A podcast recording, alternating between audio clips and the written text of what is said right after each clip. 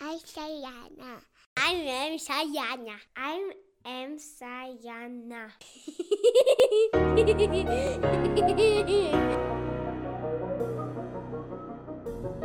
Servus! I am Sayana begrüßt dich zu einer weiteren Episode. In dieser sprechen wir über Erik Homburg Eriksen, einen weiteren Psychologen. Eriksen teilte die Ich-Entwicklung nicht wie Freud in fünf Phasen ein, sondern in acht. In den ersten fünf Phasen korrelieren Eriksen Aussagen mit Freud seinen.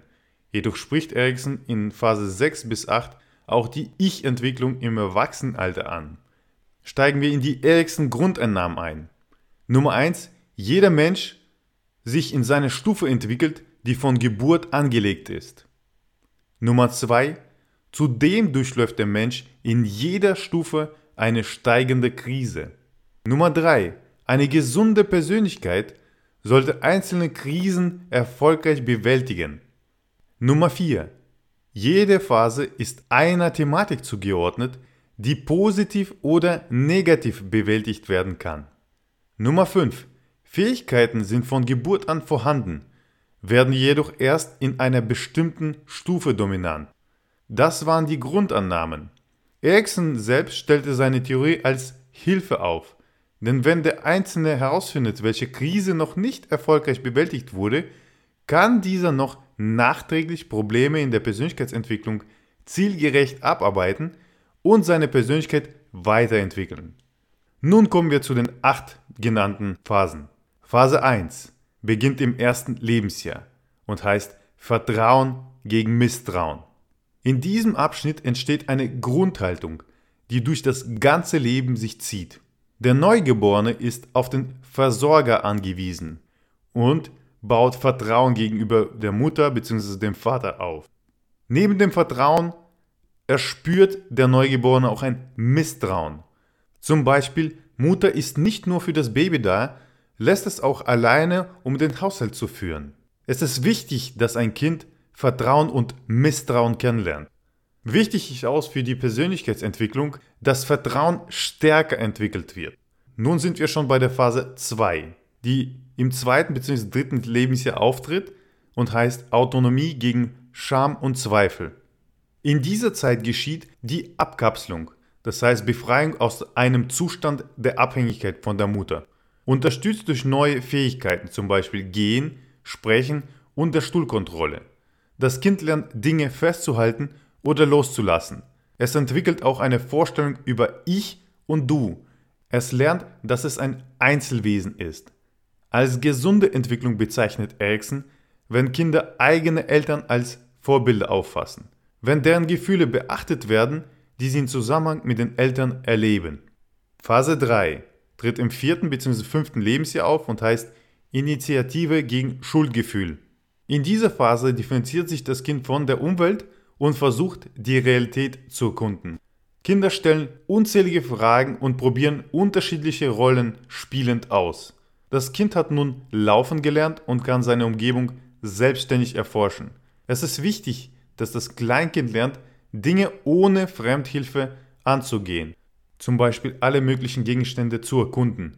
Dies fördert die Initiative. Auf der anderen Seite beginnt sich das Kind nun vermehrt mit seinem Geschlecht auseinanderzusetzen. Dies führt schlussendlich zu ungewohnten Situationen für die Eltern. Beim Durchleben dieser Krise lernt das Kleinkind auch Schuldgefühle kennen.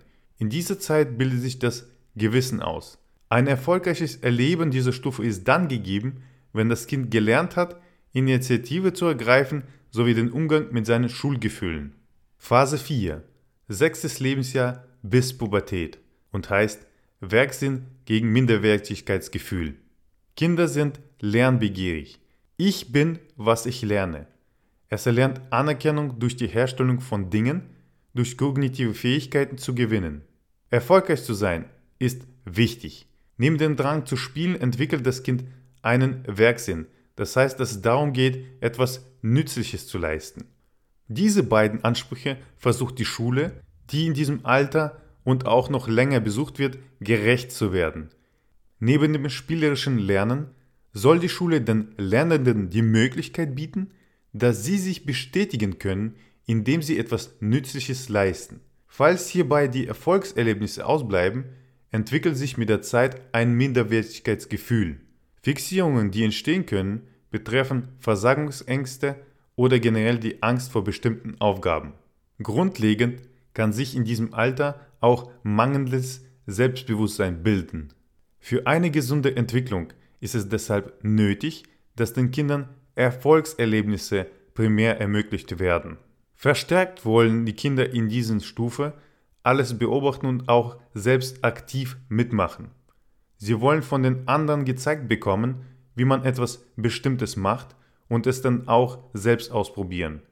Der Werksinn ist also das Bedürfnis des Kindes, dass es irgendwas Nützliches macht, denn es möchte zumindest teilweise in der Welt des Erwachsenen teilnehmen.